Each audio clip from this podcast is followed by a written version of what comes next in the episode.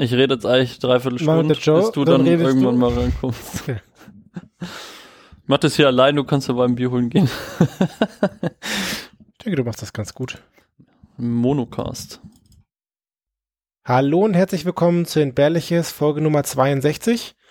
Entbehrliches Wissen aus der Wikipedia ist unser Thema. Wir treffen uns hier alle zwei Wochen und bringen uns gegenseitig ein oder mehrere Themen aus der Wikipedia mit Mindestens eins. und stellen sie uns gegenseitig vor. Das machen ein Flo, der mir gegenüber sitzt, Hallo, und ein anderer Flo, der der, mir selber gegenüber sitzt. Genau, der ich selber bin, der dir gegenüber sitzt. Schön, dass wir uns heute wieder in echt treffen können. Oh Gott, ja. Oh Gott, hat mich die letzte Folge aufgeregt. Ja, es war schon ein bisschen, also ich denke, wir müssen, müssen auch wieder in so einen Flow kommen, dass das remote klappen könnte, den falls Flow wir das kommen. tun müssen. Ja, also das, da muss man sich echt eingrooven und ja, es macht auf jeden Fall jetzt schon mehr Spaß Jeden als Fall. vorher. Wir haben auch schon davor viel mehr gelacht, als wir sonst. Ja, das stimmt. Nee, nicht so wie sonst, nicht, nicht wie beim letzten Mal. Wir, wir sind jetzt auch fertig heute schon mit Lachen, also es reicht jetzt dann. Wir haben, äh, die Gesichtsmuskeln sind gelähmt, heute wird eigentlich eine relativ faktenbasierte, langweilige Folge. Genau, ohne Schmunzeln und weil wir sehr genau auf die Fakten achten, glaube ich. Hast du was zu beichten? Oh ja, oh ja, danke, dass du es so ansprichst. Ähm, wir haben Hörerfeedback bekommen und zwar, die Sabine hat uns geschrieben, Und ich habe mich sehr darüber gefreut. Ich habe mich sehr, sehr darüber gefreut, über die Korrekturen. Ich muss natürlich zu meiner Schande gestehen, ich habe das eingeordnet. Ich habe eine Jahreszahl falsch ins Mittelalter ein einsortiert und es war irgendwie 1600, 1700 irgendwas und das eigentlich hört das Mittelalter schon Ende des 15. Jahrhunderts auf und es war anstelle dessen nämlich die frühe Neuzeit. Ich wusste das ja, aber ich wollte dich nicht auflaufen lassen. Ja, danke. Schön, wie du auf mich aufpasst. Nee, das fand ich super cool, dass sie uns da äh, ausgeholfen hat. Ja, und es waren auch um, umschmückt mit netten Worten, deswegen ging das dann, die Kritik ging dann noch besser runter. Und am besten hat mir ihr letztes Wort, äh, ihr letzter Satz gefallen, dass sie äh, es gerne hat, wenn wir über Mumien und Wachsleichen reden. Oh ja. Mehr Tote. Mehr Tode, mehr Grusel. Haben wir letztens auch nochmal Feedback bekommen, dass wir, ähm, dass die Phase, wo wir immer einen Toten hatten, auch ganz gut war. Ja. Deswegen habe ich heute wieder welche dabei. ah, das ist schön. Ehrlich gesagt aus traurigem Anlass. Aber ich möchte noch mal was sagen. Mhm. Ich habe nämlich noch ein andere, äh, äh, anderes Feedback auch noch dabei, über das ich mich unglaublich sehr gefreut habe. Ähm, uns hat äh, der Christian auf als Feedback auf die Energiesparlampe ein Lied zugeschickt, Ja, das hab ich schon ganz vergessen. und das ich unfassbar lange vergessen habe. Es ist von 2011 oder so oder noch länger, 2012, weiß nicht mehr. Auf jeden Fall heißt es Fuck die Ener Fuck the Energiesparlampe und ich habe so gelacht. Ich habe es komplett vergessen, habe es gehört, ich konnte alles noch mitsprechen und es war einfach gut, lief dann, glaube eine Stunde oder so eine Dauerschleife, weil ich es einfach geil fand. Ja. Hit it, Joe!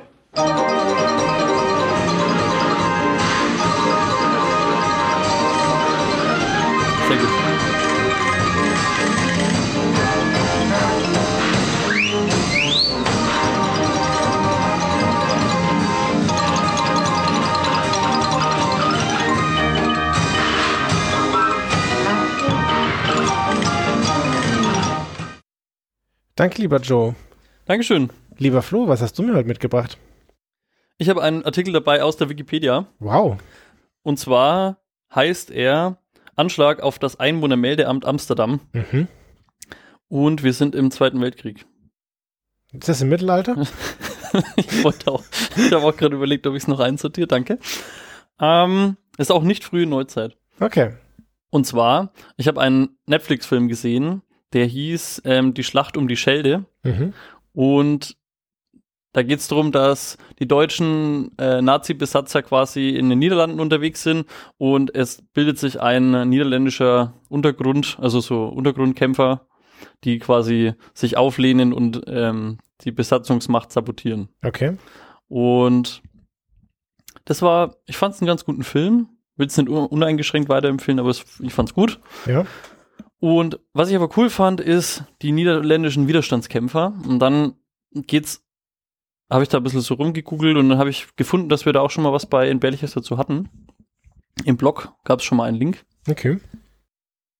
Und zwar geht's jetzt darum, dass eine Gruppe niederländischer Widerstandskämpfer, nämlich Gerrit van der Ween, der ist niederländischer Bildhauer, und Willem Arondeus, das, der ist ähm, Kunstmaler, Schriftsteller und außerdem lebt er offen schwul, was ein bisschen ein Problem ist.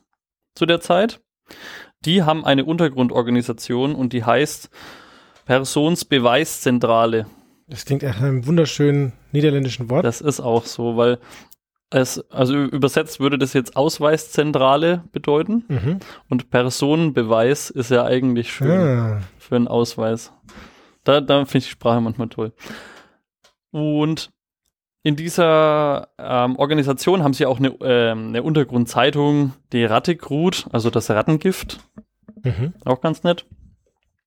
Und ihr, ihre Aufgabe, die sie haben, ist natürlich, also wo es, wo es geht, ähm, unerkannt da Steine in den Weg zu legen, aber auch insgesamt 80.000 Ausweise zu fälschen und äh, mit falschen Ausweispapieren Einheimischen zu helfen, quasi ausreisen, einreisen, wie auch immer, in welche Richtung und halt andere Dokumente einfach zu bekommen. Das ist so das, was sie tun. Hauptsächlich. 80.000 Dokumente, das ist ganz schön viel, was sie davor haben. Das, das haben sie auch schon durchgezogen. Ach so, okay. Das war auch, also das lief auch ganz gut und naja, Dokumentenechtheit in Kriegszeiten ist, glaube ich, ein bisschen schwierig, ohne dass ich jetzt da Experte bin. Anders als bei der frühen Neuzeit und beim Mittelalter. Auf jeden Fall aber äh, sicherer als im äh, frühen Mittelalter. In den Niederlanden unter deutscher Besatzung gibt es dann 1940 wird eine Identifikationspflicht eingeführt und ab 1941 sogar Personalausweise mit Passbild und Fingerabdruck, um einfach die Bevölkerung zur Einordnung in unliebsame Gruppen, sage ich jetzt mal, also ähm, Juden, Sinti, Roma, alles Mögliche, besser identifizi identifizieren zu können. Und das ist natürlich jetzt scheiße. Was, die haben 1941 schon angefangen, Fingerabdrücke für Personalausweise zu sammeln. Ja, aber auf Papier, also so mit, Ja, mit stimmt. Tinte und ja, so ein Druckpad halt. Und dann musste da irgend so ein Experte kommen, der dann die Fingerabdruckmuster mit den Augen vergleicht. Okay, Super zuverlässige Methode übrigens. okay, okay, aber trotzdem, das finde ich interessant, dass das schon äh, so früh da stattgefunden hat. Aber okay. Jetzt ist natürlich so eine Ausweispflicht ist jetzt nicht so gut. Das will man auf jeden Fall irgendwie aus dem Weg schaffen. Und was sie jetzt überlegen ist, es gibt ja jetzt da irgendwo eine Kartei. Nämlich, wo all diese Informationen gesammelt werden. Das Einwohnermeldeamt Amsterdam. Und sie überlegen sich, einen Anschlag auf dieses Einwohnermeldeamt zu machen. Das Einwohnermeldeamt ist zu der Zeit in der Plantage Kerkelan angesiedelt. Das ist, da gibt es ein Zoo, weil das eigentliche Gebäude viel zu klein war und dann wurden Teile von diesem Zoogebäude äh, umfunktioniert. Das heißt, ein relativ großer, äh, großes Gebäude mit äh, Gärten außenrum und so weiter. Stell ich mir eigentlich ganz praktisch vor, wenn du da irgendwie hin musst in deinem Perso verlängern, kannst du ein bisschen beim Affengehege vorbeischauen und so. Ähm, aber allem, also zu verdanken hat man das natürlich auch äh, quasi der deutschen Bürokratie, dass das dann alles so geordnet und an einem Platz ist. Und dass man das dann als, als Anschlagsziel ausmachen kann. Mhm. So, die beiden Herren, die ich vorhin schon genannt habe, und acht weitere Personen. Unter anderem sind es halt so lokale ähm, Künstler, die das sind. Es sind zwei Medizinstudenten, unter denen auch me ähm, mehrere Juden und Homosexuelle sind. Also du merkst schon, wer sich da Mhm. zusammenrottet im Untergrund. Halt Leute, die in der harten Zeit nichts zu verlieren haben. Ja. Die Gruppe denkt sich jetzt aus, dass sie sich in niederländische Polizeiuniform verkleiden, Mhm. die sie Gott weiß woher haben, ehrlich gesagt, weiß ich nicht. Ja, ich meine, wenn sie Ausweise gefälscht bekommen, dann die, die Uniform das geringste Problem sein. Stimmt. Ja. Ähm, aber auf jeden Fall, also sie kleiden sich in Polizeiuniform und sie gehen dann dahin und dann stehen da zwei Wachen vor der Tür am 27. März 1943. Mhm. Also in, am Abend laufen sie dahin und dann musst du den Wachen irgendwas erzählen. Wachablösung. Hi, ich komm's. Okay, du darfst gehen. Finde ich eigentlich gute Idee. Finde ich echt, echt gut. Was sie aber sagen ist, dass sie hier sind, um zu kontrollieren, ob irgendwo in der Anlage Sprengstoff angebracht ist. Sie haben auch schon ein bisschen was gefunden und das nehmen sie jetzt mit. Sie, also was ich witzig finde, ist, es gab ungefähr ein Jahr vorher schon mal woanders in den Niederlanden einen Anschlag, einen Bombenanschlag auf ähm, auch ein Einwohnermeldeamt mit dem ähnlichen Ziel, also Mhm. um halt so Dokumente zu vernichten. Und der Grund, warum diese zwei Wachen vor dem ähm, Einwohnermeldeamt Amsterdam platziert worden sind, ist dieser Vorfall. Okay, ja. Und dann kommt da quasi jetzt jemand und sagt, ja, ich muss hier auf Bomben inspizieren und du lässt dich davon jetzt einfach überzeugen und lässt ihn halt rein. Kein Problem. Uniformen öffnen dir alle Türen und Wege. Putzilei, wenn draufsteht, vor allem. Das ist wichtig. Sonst gilt es nicht. Auf jeden Fall schummeln die sich jetzt dann halt an diesen Wachen vorbei. Ähm, die werden dann auch von hinten oder auf irgendeine Weise dann sediert mit einem Betäubungsmittel, weil die Medizinstudenten haben dann aus dem Krankenhaus noch irgendwas mitgehen lassen. Warum sie das nicht vorher gemacht haben oder also warum es dazu nötig war, erst diese Lüge auszupacken, ist mir nicht so ganz klar, aber ich finde es einen interessanten Twist irgendwie. Sie betäuben die beiden dann noch mit Phenobarbital. Das habe ich schon mal gehört. Wirklich? Ja, ich weiß Ernsthaft nicht, jetzt? ich weiß nicht wann und wo, aber das habe ich auf jeden Fall schon mal gehört. Es wird zur Epilepsiebehandlung sowie zur Narkosevorbereitung Okay. verwendet. Das ist übrigens mein Draufklick äh, dieses Mal. Das sind so Sachen, du drückst auf Wikipedia irgendwo drauf und da, darüber wolltest du nichts wissen, aber jetzt weißt du es und das ist mein Draufklick. Und dann ist eine Stunde vergangen. Ja, genau. So, jetzt sind sie drin und die zwei Wachen sind ähm, Ja. betäubt. Liegen da irgendwo in so einem Nebenzimmer, wo es übrigens ungefährlich ist. Also die ganze Aktion ist geplant ohne menschliche Opfer oder Verletzungen Mhm. von vornherein. Finde ich auch cool.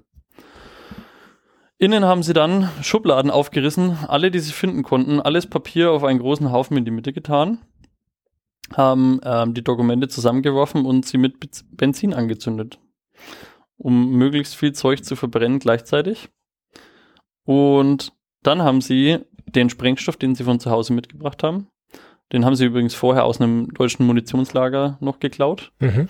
mh, haben sie dann mit verschiedenen ähm, zeitlich getakteten ähm, Bomben, die sie innen angebracht haben, noch die ganze Bude in die Luft gesprengt. Was hat das für ein, also wenn Sie schon alle Dokumente äh, vernichtet haben, was hat, was haben die Bomben für einen Vorteil oder ist einfach nur noch mehr Dokumente oder irgendwelche? Ja, schon, keine Ahnung, wo das dann alles ist. Und äh, die wollten halt auf jeden Fall, dass das so schnell nicht mehr auf die Beine kommt, alles, was da drin ist und als Einwohnermeldeamt ähm, Okay, So, gleichzeitig haben sie sich aber auch, und das haben sie, ähm, das haben sie dann auch damit erreicht, die Bomben so ein bisschen als so Weckruf für die Bevölkerung. Also hier passiert was, wir können uns hier wehren und wir Als können Symbol. uns tun. Ja, das ist schon so ein bisschen symbolischer Akt auch. ja, okay. Also, ja gut, ein, ein Papierhäcksler hätte jetzt nicht so gut funktioniert wie bei so vielen Dokumenten. Gleich recyceln. Also der, als die Bomben dann in die Luft fliegen, ist die komplette Kartothek, so heißt das Gebäude, wo das stattgefunden hat, ähm, größtenteils zerstört. Opfer gab es keine. Was ich jetzt cool finde, ist die hinzugerufene Feuerwehr, Ja. die sich sehr wohl bewusst war über die Bedeutung dieses Registers, was da ähm, ähm, halt gelagert wird, verzögerte die, das Ausrücken. Die haben auch die Löscharbeiten verzögert. Und dann, als sie dann quasi gezwungen wurden, ihre Löscharbeit jetzt doch schneller zu machen, haben sie dann so viel ähm, Wasser und alles äh, Ah. draufgegossen, dass die Akten durch übermäßigen Löschwassereinsatz zusätzlich noch hart beschädigt worden sind. Hupsi, Ups. schade. Ja, schade. Das ist ja echt traurig. Insgesamt sind dabei 800.000 Einwohnerkarteien zerstört worden, 600 Blanko-Ausweise und 50.000 Gulden sind dabei erbeutet worden. Hm. Ist auch hilfreich. Für den Widerstand. Wie gesagt, geplanterweise gab es keine Menschenopfer, also weder verletzt noch getötet. Und das Ganze hatte jetzt natürlich eine, eine riesen Auswirkung auf die Bewohner von Amsterdam als auch auf die Besatzer. Also das war wie so eine Art Wachrütteln. Das war zum Teil beabsichtigt, aber auch nicht wirklich absehbar, dass das dann wirklich eintreten wird, weil eben einfach die Bevölkerung so gemerkt hat, ja okay, wir können hier was tun und es, äh, also es gibt eine Chance irgendwie, sich dazu gegen so aufzulehnen oder halt solche Aktionen zu fahren. Und ich glaube schon, dass das auch, wenn man merkt, dass der Besatzer so verwundbar ist oder verletzlich quasi ist oder dass es so einfach geht, ähm, macht schon einen Haufen. Sie waren überrascht vom durchschlagenden Erfolg ihrer Bomben. Danke, genau. Leider, und das muss man jetzt auch mal dazu sagen, sind nur 20 Prozent der Records, also der Karteien, wirklich unwiederbringlich zerstört gewesen. Okay. Also das sind trotzdem diese 800.000, aber es hätte noch mehr gegeben, was man vernichten hätte können, aber ähm, dadurch, dass ähm, das natürlich alles in relativ kurzer Zeit passiert ist, auch mit dem Löschen und so, ist trotzdem äh, noch was zu retten gewesen. Danach wurden auch 10.000 Gulden pro Person ausgesetzt, wer die Attentäter oder An Anschlagsvollzieher Widerstandskämpfer. hm, weiß nicht, ob man die so gebrandmarkt hat als Widerstandskämpfer, als Helden des Widerstands. Aus dem Untergrund. wurden die ausgesetzt und leider hat man auch aufgrund von Gerüchten und Erzählungen auf der Straße und ähnliches die Mitglieder ähm, des Anschlags relativ schnell ausfindig machen können, sodass am 18. Juni 1943 zwölf Mitglieder der Untergrundorganisation exekutiert worden sind. Der Willem, wo ich vorhin gesagt habe, hat sich geweigert, irgendwelche Namen preiszugeben. Leider hat man aber dann in einem Notizbuch in seiner Wohnung eine Namensliste gefunden Ah, verdammt. mit allen Teilnehmern. Das ist, äh, das ist einfach zum. Naja, also manchmal läuft es einfach blöd. Und dann, das will ich auch noch kurz sagen, weil der hatte, also das war der ähm, Mitverschwörer, der quasi offen schwul lebt Mhm. und ähm, dem seine letzten Worte in der Zelle waren: Tell the world that gays are no less courageous than anyone else. Yay. Das fand ich cool. Der Gerrit van der Ween konnte untertauchen. Das war der zweite, den ich namentlich eingeführt habe. Und der hat. Wie viel waren das nochmal insgesamt? Also es waren Teilnehmer bei dem Anschlag waren acht, Mhm. Zwölf waren aber insgesamt Beteiligt. beschuldigt als ähm, äh, oder zwölf wurden exekutiert, weil die Okay. auffindbar waren. Aber Ger Gerrit van der Ween eben, der ist noch bis zum 10. Juni 1944 flüchtig gewesen. Also Mhm. ein Jahr hat es der noch geschafft, im Untergrund zu leben, wurde dann leider auch aufgespürt und auch exekutiert. Das war der Anschlag auf das Einwohnermeldeamt Amsterdam. Der krasse Geschichte? Wir haben es zu verdanken dem 5G-Logger zu 79,3 Prozent. Dankeschön. Und der Artikel ist unfassbar spät erst angelegt worden, am 16. Februar 2016. Ich könnte mir vorstellen, dass irgendjemand da für eine Hausarbeit, Hausarbeit oder so drüber gestolpert ist und dann hat er einfach angefangen, sie anzulegen oder so. Wenn es der 5G-Logger war. Ich glaube, das war auch der erste, die erste Revision, die gelistet ist. Danke an den oder die 5G-Logger und an die Wikipedia. Ja, vielen Dank. Krasse Geschichte. Am Anfang musste ich an eine andere Geschichte denken. Die habe ich jetzt neulich erst gehört. Es gab da so einen Betrugsfall. Äh, Betrüger wollten jemanden quasi das Haus stehlen, im Sinne von Grundbuchamt täuschen. Sie sind zu einem Notar und hatten Schauspieler und haben dem Notar was Falsches vorgespielt. Und äh, sie haben es irgendwie in der ersten Stufe geschafft und die zweite nicht mehr. Aber als sie dann gemerkt haben, dass sie auffliegen, haben sie dann das Grundbuch angezündet oder wollten das Grundbuch anzünden. Okay. Das hat ein bisschen genau die Sache erinnert, dass du da so Sachen vermeiden willst. Aber es ist ein bisschen anderer Spirit. Ja, ja, schon. Ich weiß auch nicht. Also ich habe mich am Anfang ein bisschen beim Raussuchen ein bisschen sch- ähm, schwer getan, weil irgendwo haben wir ja trotzdem noch das Motto Entbehrliches aus der Wikipedia und ich finde, ehrlich gesagt, das ist nicht entbehrlich. Ich finde, das sollte, sollten Leute wissen. Aber ich glaube, die, die Daten, die da gesammelt wurden, die sind sehr entbehrlich. Ja, auf jeden Fall. Von daher finde ich, passt das sehr gut rein. Es gab neulich mal, jemand mich gefragt, äh, findet das entbehrlich so negativ? Und da, Wirklich. Ja, und dann habe ich, also dann habe ich mal meine, meine Definition davon gesagt, ist, dass man, äh, man kann ohne das Wissen leben, aber mit ist besser. Und das hat ihn dann gefreut. Und seitdem äh, sieht er das, Das auch. ist ja immer schon deine Lieblingsdefinition. Ich finde es ja auch gut. Und wir sagen sie nicht häufig genug. Es ist auch besser als unnütz. Erstens ist unnützes Wissen so super vorbelegt und Ja. zweitens, ähm, Ich will, möchte fast sagen, vorbelastet. ja. Und zum anderen ist es nicht unnütz. Nee, ist total nützlich. Ja. Mindestens unterhält es, äh, aber es bildet doch weiter. Sag mir doch lieber mal, mit was du mich weiterbildest heute. Ja, ich habe dir eine Zone mitgebracht. Eine Zone. Eine Studiozone. Mhm. Eine ist eigentlich der falsche Begriff. Die Studiozone. Die Studiozone wurde 1934 als 6-Meilen-Radius definiert. 6 Meilen, das sind 9,6 Kilometer. Und die wurde dann 1970 auf 30 Meilen erweitert. So. Warte mal, warte mal. Du hast jetzt eine, du hast mir eine, einen Radius angegeben, hast nicht die Fläche berechnet und es mir nicht in Fußballfelder umgerechnet. Das ist tatsächlich richtig. Boah, du lässt nach. Du wirst alt. 48 Kilometer Radius, mhm. 30 Meilen, deswegen wird sie auch, also deswegen wird die Studiozone auch die 30 Mile Zone genannt. So, jetzt habe ich gesagt, es gibt eine Zone, das ist die Zone. Und zwar ist der Mittelpunkt von dieser Zone, also von dem Kreis, ist eine Kreuzung in Los Angeles in Kalifornien. Diese Kreuzung ist in der Nähe vom Stadtteil Hollywood. Aber wir, wir reden über eine, ein Filmstudio. Ja, wir reden nicht über ein Filmstudio. Wir reden schon über, also 48 Kilometer Radius ist schon äh, mehr so als die ganze Stadt. Mhm. Das heißt, es ist nicht ein Filmstudio. Und die liegt in Hollywood. Und jetzt natürlich die spannende Frage, die du dir hoffentlich stellst. Also man kann entweder etwas nur in dieser Zone machen oder man darf es nur außerhalb machen. Leider nicht. Ähm, in und um Hollywood herum werden Filme gedreht. Und dafür so. ist die Studiozone da. Und es gibt Unterschiede, je nachdem, ob der Drehort innerhalb oder außerhalb dieser Zone liegt. Mhm. Die wird dazu genutzt, dass du, wenn du so Vereinbarungen triffst, triffst, Vertragsbedingungen aushandelst, dass du quasi sagen kannst, ist es jetzt innerhalb oder außerhalb dieser Zone. Und machen mal ein Beispiel. Wenn es jetzt innerhalb der Zone ist, dann ist es ein Local-Drehort. Und dann sind die Leute, die daran mitwirken, selber für die An- und Abreise zuständig. Sie müssen selber die An- und Abreise bezahlen und sie kriegen vor Ort auch kein Catering.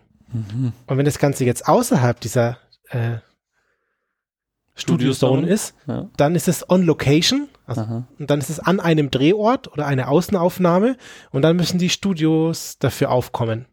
Und das haben halt nutzen halt Gewerkschaften oder Vertragsverhandlungen und dann äh, habe ich englische Begriffe schön ins Deutsche übersetzt. Da wird dann der Verpflegungsmehraufwand geregelt. Uiuiui. Ui, ui. Und äh, es gelten unterschiedliche Arbeitsregeln und es gibt die Unfallversicherung, die dann irgendwie abgeschlossen werden muss oder nicht oder je nachdem, wie das dann gehandhabt wird.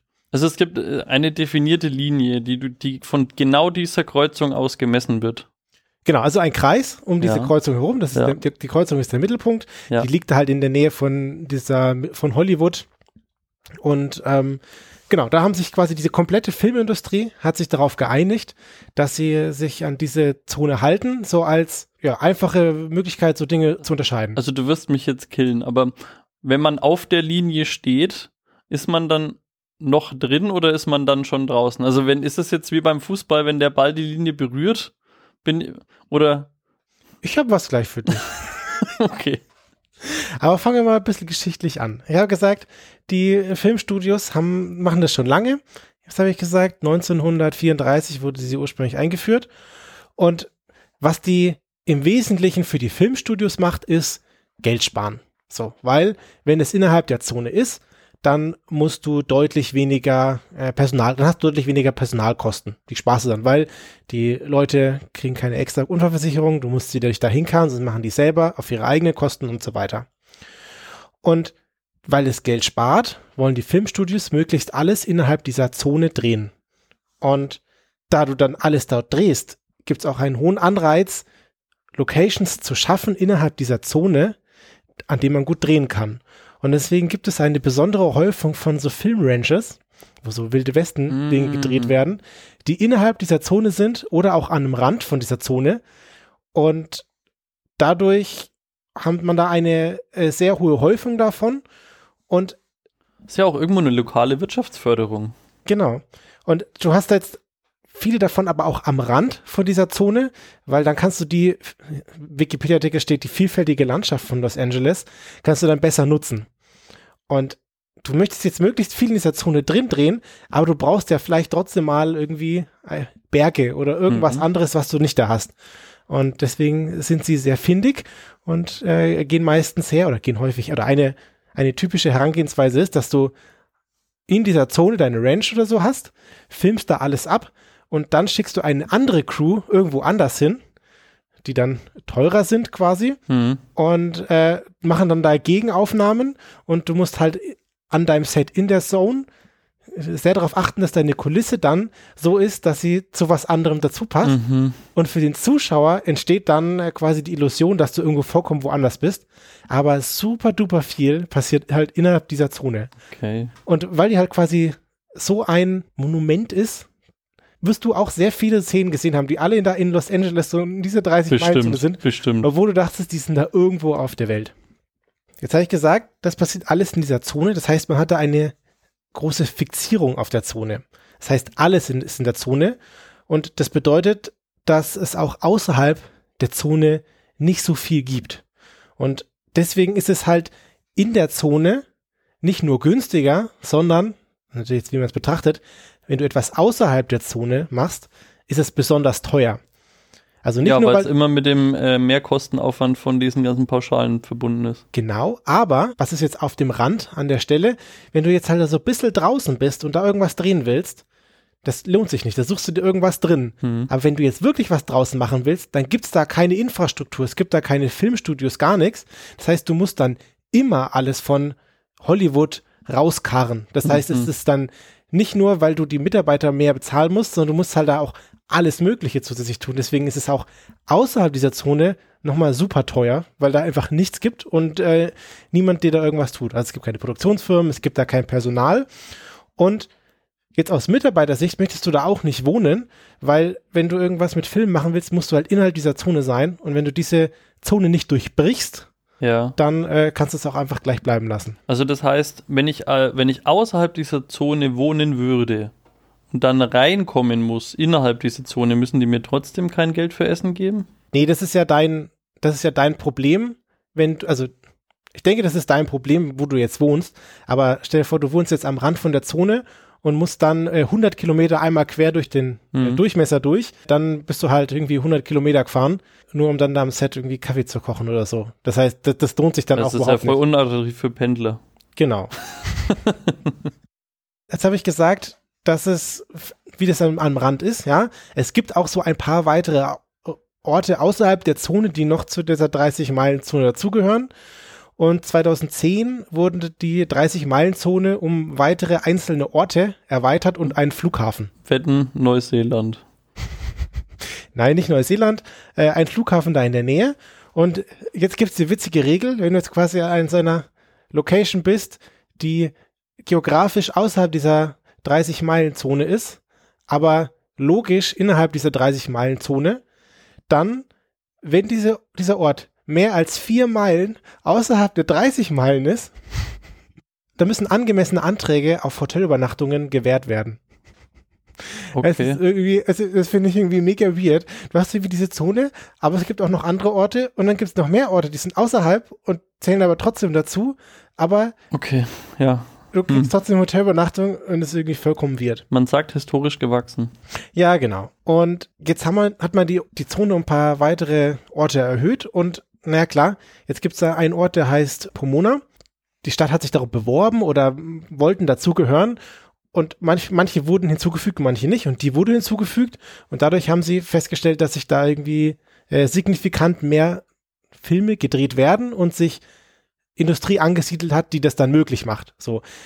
Dadurch, dass du da quasi einzelne Spots hast, die du hinzufügst, die außerhalb dieser Zone sind, macht das dann aber auch wieder für Leute Sinn, sich dort anzusiedeln und dann sagen, hey, ihr könnt es jetzt hier irgendwie 100 Kilometer aus Los Angeles ankern oder ich habe hier ein paar Kameras für euch. Und Ja. dann kannst du dir von da das Equipment buchen. ja. So. Das heißt, du hast so eine Zentrierung auf diese Zone und weitere so Hotspots und dadurch, äh, weiß nicht, Synergien ergeben sich dadurch. Also du sagtest, der Radius ist 30 Meilen Genau, jetzt, heutzutage. genau. Ist das, wie viel füllt es, wie viel ist da bereits von der Stadt befüllt davon? Äh, Dann noch ist, viel Freifläche, einfach nur damit ich es mal. das ist über die Stadt hinaus. Also das sind, Also da gibt es schon noch einen Teil, der voll die Wüste ist. Wenn ich überlege. vor allem gibt es einen großen Teil, der ist im Meer. Ach so, ja, stimmt. ja.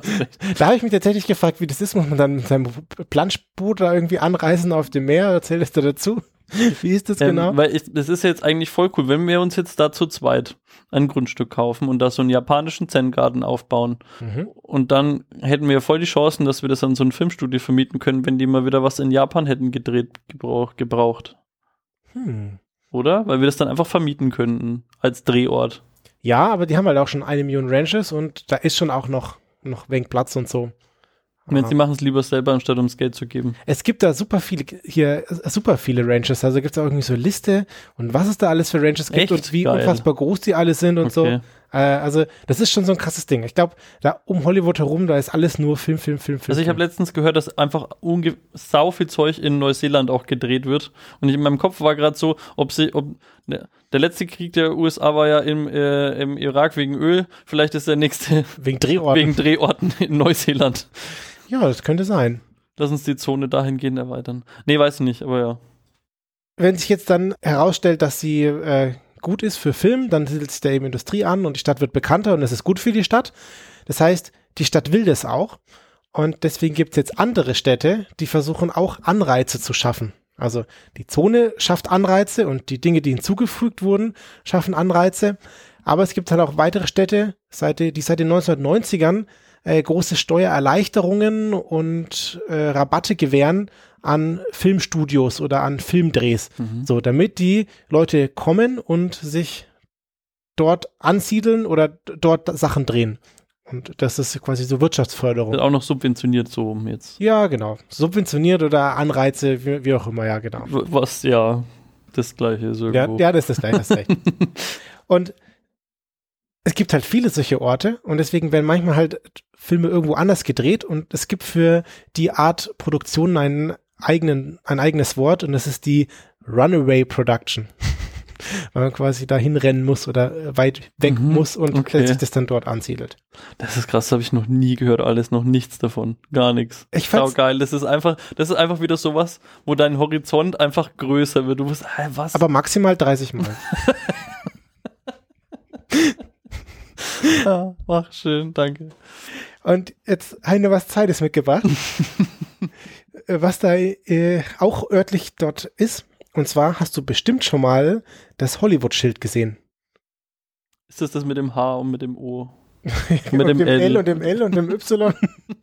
Ja. Also es gibt da einen Berg und da steht ein, da stehen Buchstaben rum und wenn man sie richtig rumliest, dann steht da Hollywood. Und das ist auf einem Berg und das sind äh, ja weiße Buchstaben. Und die liegen übrigens in der Studiozone, das habe ich nachgeschaut. Aber ich meine, sie sind da sehr in der Nähe von Hollywood. Die Buchstaben sind 14 Meter hoch und der ganze Schriftzug ist 137 Meter lang und wiegt 220 Tonnen. Mhm. Und wenn ich dich jetzt fragen würde, was glaubst du, wer, das da, wer hat das da hingestellt und warum? Was würdest du dann antworten? Hast du eine Idee? Wer hat es dahingestellt und warum? Ähm, ich würde vermuten, dass es bestimmt was mit Film zu tun hat und irgendwas Repräsentatives, damit man einfach so ein, so ein, so ein Wahrzeichen hat selber. Also initial liegst du völlig falsch. Okay, gut. Am 13. Juli 1923 hat eine Maklerfirma das dahin gebaut für 21.000 Dollar. Das ist ja nix. Sie wollten da für Wie, wie hoch ist ein Buchstabe? ein Buchstabe ist äh, 14 Meter hoch. Das ist ja nix. Sie haben das dahin gebaut, weil sie Werbung für den Kauf von Grundstücken in dieser damals öden und abgelegenen Gegend Ja machen gut, das wollten. Problem haben sie wohl heute nicht mehr. Oder, nee, anders. Dieses Schild hat seinen Zweck definitiv erfüllt. Ja, das, das ist richtig. Am Anfang stand da nicht Hollywood, Kann er sondern dann weg jetzt? Was? Das kann jetzt eigentlich weg. da haben Leute dafür gesorgt, dass das nicht wegkommt. Pass auf. Okay. Am Anfang stand da nicht Hollywood, sondern da stand Hollywoodland. Ah ja. War mir auch überhaupt nicht klar. Aha. Und äh, du hast dich gefragt, warum es so günstig ist. Naja, äh, es war gemacht aus alten Telefonmasten, Rohren, Drähten und Holzteilen. Und aus, und das kennen wir aus der letzten Episode, 4000 Glühlampen, Heatballs meinst du? Heatballs, 4000 Heatballs. Und es war ein Provisorium, das anderthalb Jahre dort stehen sollte. 1923 war das. In den 1940er Jahren ist dann das Haar umgefallen. Hollywood. Das, genau, das war nur noch Hollywood. Seitdem sind da ganz viele Skateboarder unterwegs gewesen. Auf dem L sind sie dann so geskatet. nee, wegen Olli. Ja, das ich hab ich schon verstanden. Ja, okay. Und auch die anderen Buchstaben sind da verrottet. Also es war ja irgendwie nur so ein Provisorium, hat lange gehalten. Und deswegen ist man 1949 hergegangen und hat das Land von Hollywood Land entfernt, hat die Beleuchtung entfernt und hat den Rest erneuert. So, das ist dann in der Zeit aber schon das Symbol für die aufstrebende Filmlocation geworden. Und deswegen hat man das auch renoviert und es war den Leuten ein bisschen wichtig. Ist das krass eigentlich, wenn man sich überlegt, was LA für eine Riesenstadt ist. Und, und das ist, wenn man jetzt mal verrechnen, es ist 100 Jahre her. Erst. 1923. Es ist erst ja. 100 Jahre her, dass da einfach nichts war. Das ist schon krass. Ja. Und 1978 war der Schriftzug wieder verfallen. Und diesmal sollte er komplett neu aufgebaut werden. Und dann hat man überschlagen, was das kosten könnte. Du erinnerst dich, damals hat es 21.000 Dollar gekostet. Diesmal wollte man es gescheit machen und hat veranschlagt eine Viertelmillion Dollar. Jo. So, das ist auch realistisch. Und jetzt muss natürlich ein bisschen Spenden eintreiben. Und dafür hat Hugh Hefner eine Spendenparty in seiner Playboy-Villa veranstaltet. Und dort konnte man quasi symbolisch die Rechte für die einzelnen Buchstaben ersteigern. Oh. Und kannst du mir jetzt sagen, wer welchen Buchstaben hat? Das kann ich dir leider nicht sagen, der stand ja. da nicht. Und so haben sie Geld eingetrieben und haben ein äh, neues Konstrukt gebaut. Das hatte diesmal dann ein Betonfundament, es hatte stählerne Träger und die Frontplatten waren äh, weiß emailliert. So, also diesmal ordentlich für die Ewigkeit. Ja. Und jetzt sind da viele Leute irgendwie drumrum gegiechert um diese Hollywood-Buchstaben, weil ja, sie sind bekannt und irgendwie beliebt. Und dann hatten die Leute auch so ein bisschen Angst, dass sich irgendwelche Leute da rundherum Grundstücke kaufen und man es dann irgendwann nicht mehr sehen kann. Deswegen hat 2010 wieder Hugh Hefner mit anderen Prominenten zusammen äh, 56 Hektar Land, das sind übrigens 78 Fußballfelder. Ah, danke. Und das Land haben sie gekauft, damit sie sicherstellen, dass da drumherum niemand mehr jemals irgendwas hinbauen kann und das für immer quasi sichtbar ist, ja. dieses Land. Okay. Leider ist nicht überliefert, wie viel Geld sie dafür ausgegeben haben. Ich, ich denke, es, es war ein bisschen mehr Kleingeld. Sie mussten die, die Scheine bestimmt falten übergeben. Das glaube ich auch. Und genau, jetzt ist das irgendwie sichergestellt und der ganze Schriftzug ist jetzt auch eingezäunt, sodass man da nicht mehr dran rumvandalieren kann. Um das Ganze kümmert sich jetzt ein gemeinnütziger Verein und äh, wird da jetzt für möglichst immer stehen bleiben. Krass. Hart. Habe ich überhaupt nicht gewusst auch. Gar nichts. Ich auch nicht. Nichts. Das, das, ist für einfach für mich gegeben, dass das halt da steht. Und dann war's das. Für mich war das auch halt, ja, sie sind irgendwie geil, haben sie halt da Werbung hingemacht für ihre Stadt und das ist irgendwie super. Hm. Aber dass irgendwie irgendwelche Marke das da hingemacht haben, um irgendwie das Brachland zu verkaufen, ist schon, schon geil. Also, ich habe jetzt geguckt, es sind vier Millionen Einwohner jetzt mittlerweile in LA. Mhm. Krass. Das ist ganz schön viel. Den ersten Artikel haben wir äh, einem Account zu verdanken, der heißt ZZYZX11. Danke. Der hat 21,5% beigetragen. Und an dem Hollywood-Schriftzug-Artikel hat einer, der H-STT heißt, mhm. 43,8% beigetragen. Dankeschön. Vielen lieben Dank, liebe Autorinnen und Autoren. Danke, Wikipedia. Danke, Wikipedia. Ja. Ich freue mich übrigens irgendwann mal, irgendwann, wenn wir das noch lang genug machen, meldet sich mal jemand und sagt, danke, dass ihr mir Danke gesagt habt für den Artikel. Meinst du, wir wischen mal irgendjemanden, der da, ja, könnte ja. passieren. Oder äh, Leute empfehlen uns genug weiter, dann geht es schneller. Oh ja, gute Idee. Aber ich habe noch eine wichtige Frage. Wo kommt der entbehrliche Schriftzug hin? Der entbehrliche Schriftzug, ja. Ja, ja pff, boah. Nürnberger Burg ist da noch was frei? Hm. Vielleicht auf Notebooks mit Stickern. Das ist so eine oh, gute ja. Idee. Ja, Glitzersticker. Dann vielen lieben Dank fürs Zuhören. Ja, danke fürs Zuhören. Danke für deinen schönen Artikel. Danke ebenso. Übrigens wollte ich noch sagen, ähm, wie toll vorbildlich ich das finde von Hollywood, dass sie die EU-Normen für die Abschaffung der Heatballs schon 1924 umgesetzt haben und die Heatbulbs alle rausgemacht haben beim Hollywood-Schriftzeichen. Sehr vorbildlich. Irgendwann haben sie für ein Jubiläum sie mal kurzfristig wieder beleuchtet, aber aktuell sind sie nicht beleuchtet. In diesem Sinne, Dankeschön und bis bald. Ciao, ciao. Danke, ciao.